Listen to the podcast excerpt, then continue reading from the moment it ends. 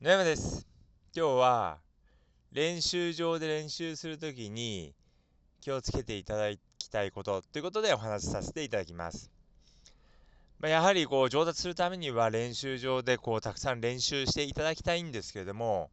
練習するときに気をつけていただきたいことがあります。えまずこう練習場に行ったときに練習する前にえその今日練習する打席がどこを向いてるのかというのを見ていただくということです。で、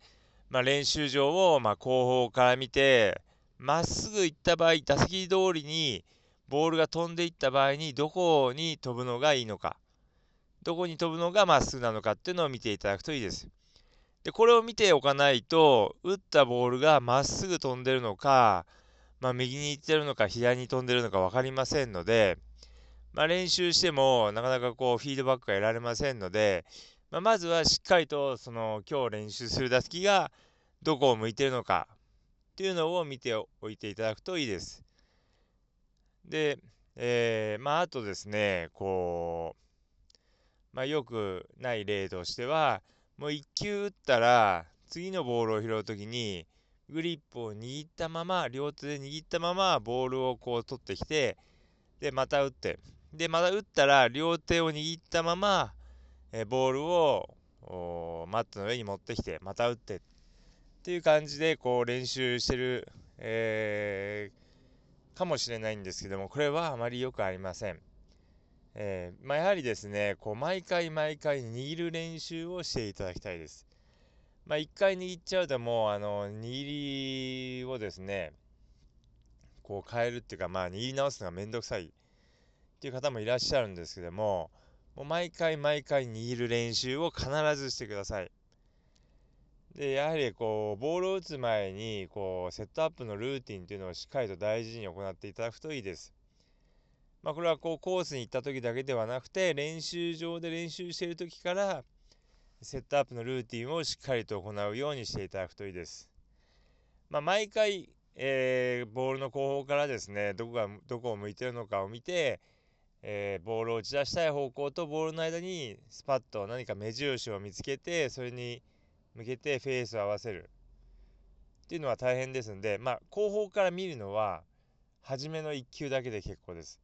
まあ、練習する時に1回だけ後方から見ていただいてで2球目からは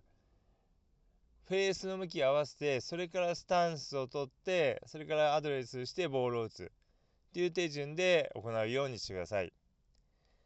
スタンスも足足を開いたままでグリップを握ったままでそのままボールを取ってまたボールを打つっていうのはダメです。1球打ったら、えー、グリップは1回離してでスタンスも1回こう解いてでフェースの向きを合わせてまあ初めこう両足を閉じてフェースの向きを合わせてそれからえー、スタンスを取って、まあ、アドレスしてっていう形ですね。このセットアップのルーティンを、まあ、しっかりと行うようにしていただくといいです。で、あの、練習場でやっておくことによって、まあ、コースでもそのセットアップのルーティンを行いやすくなります。そうすることで、まあ、練習場のスイングをコースでもしやすくなりますし、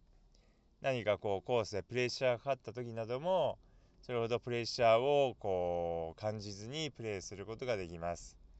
でセットアップのルーティンをコースでもしっかりやっておいていただくと、まあ、コースでこう一緒に回ってる人も、まあ、この人はこういう手順で打つんだなっていうのが分かってると、あまりこう、まあ、イライラせずにしっかりとこう見てられるんですけども、まあ、この人こういつボール打つのかなっていうのが分からないとやはりこう一緒に回ってる人もですねこうちょっとイライラしてしまったりしますので、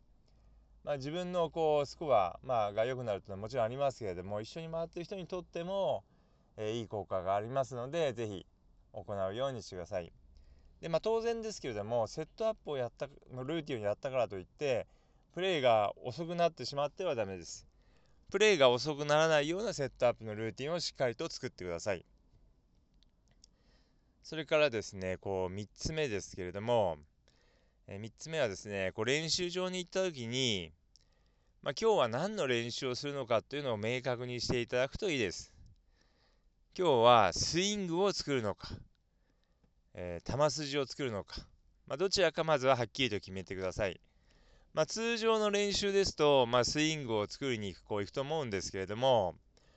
こうラウンドが近い場合例えば明日ラウンドだとか、えー、もう数日後にラウンドだなった時にはスイングを作るっていうことよりも、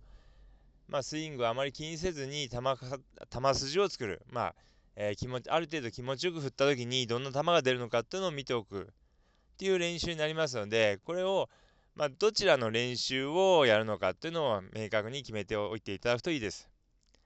で、まあ、当然ですね、1日の練習の中で、じゃあ、初めの、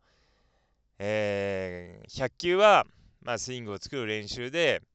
まあ、後半の100球は、まあ、球筋を作る練習っていうような練習もいいです。ですので、まあ、練習する目的をはっきりとさせて、それから練習をするようにしていただきますと、まあ、効果が高くなりますので、ぜひ意識して練習してみてください。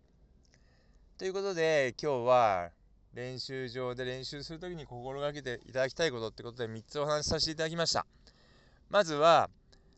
えー、打席の後方から見てその打席がどこを向いてるのか見ておいていただくということそして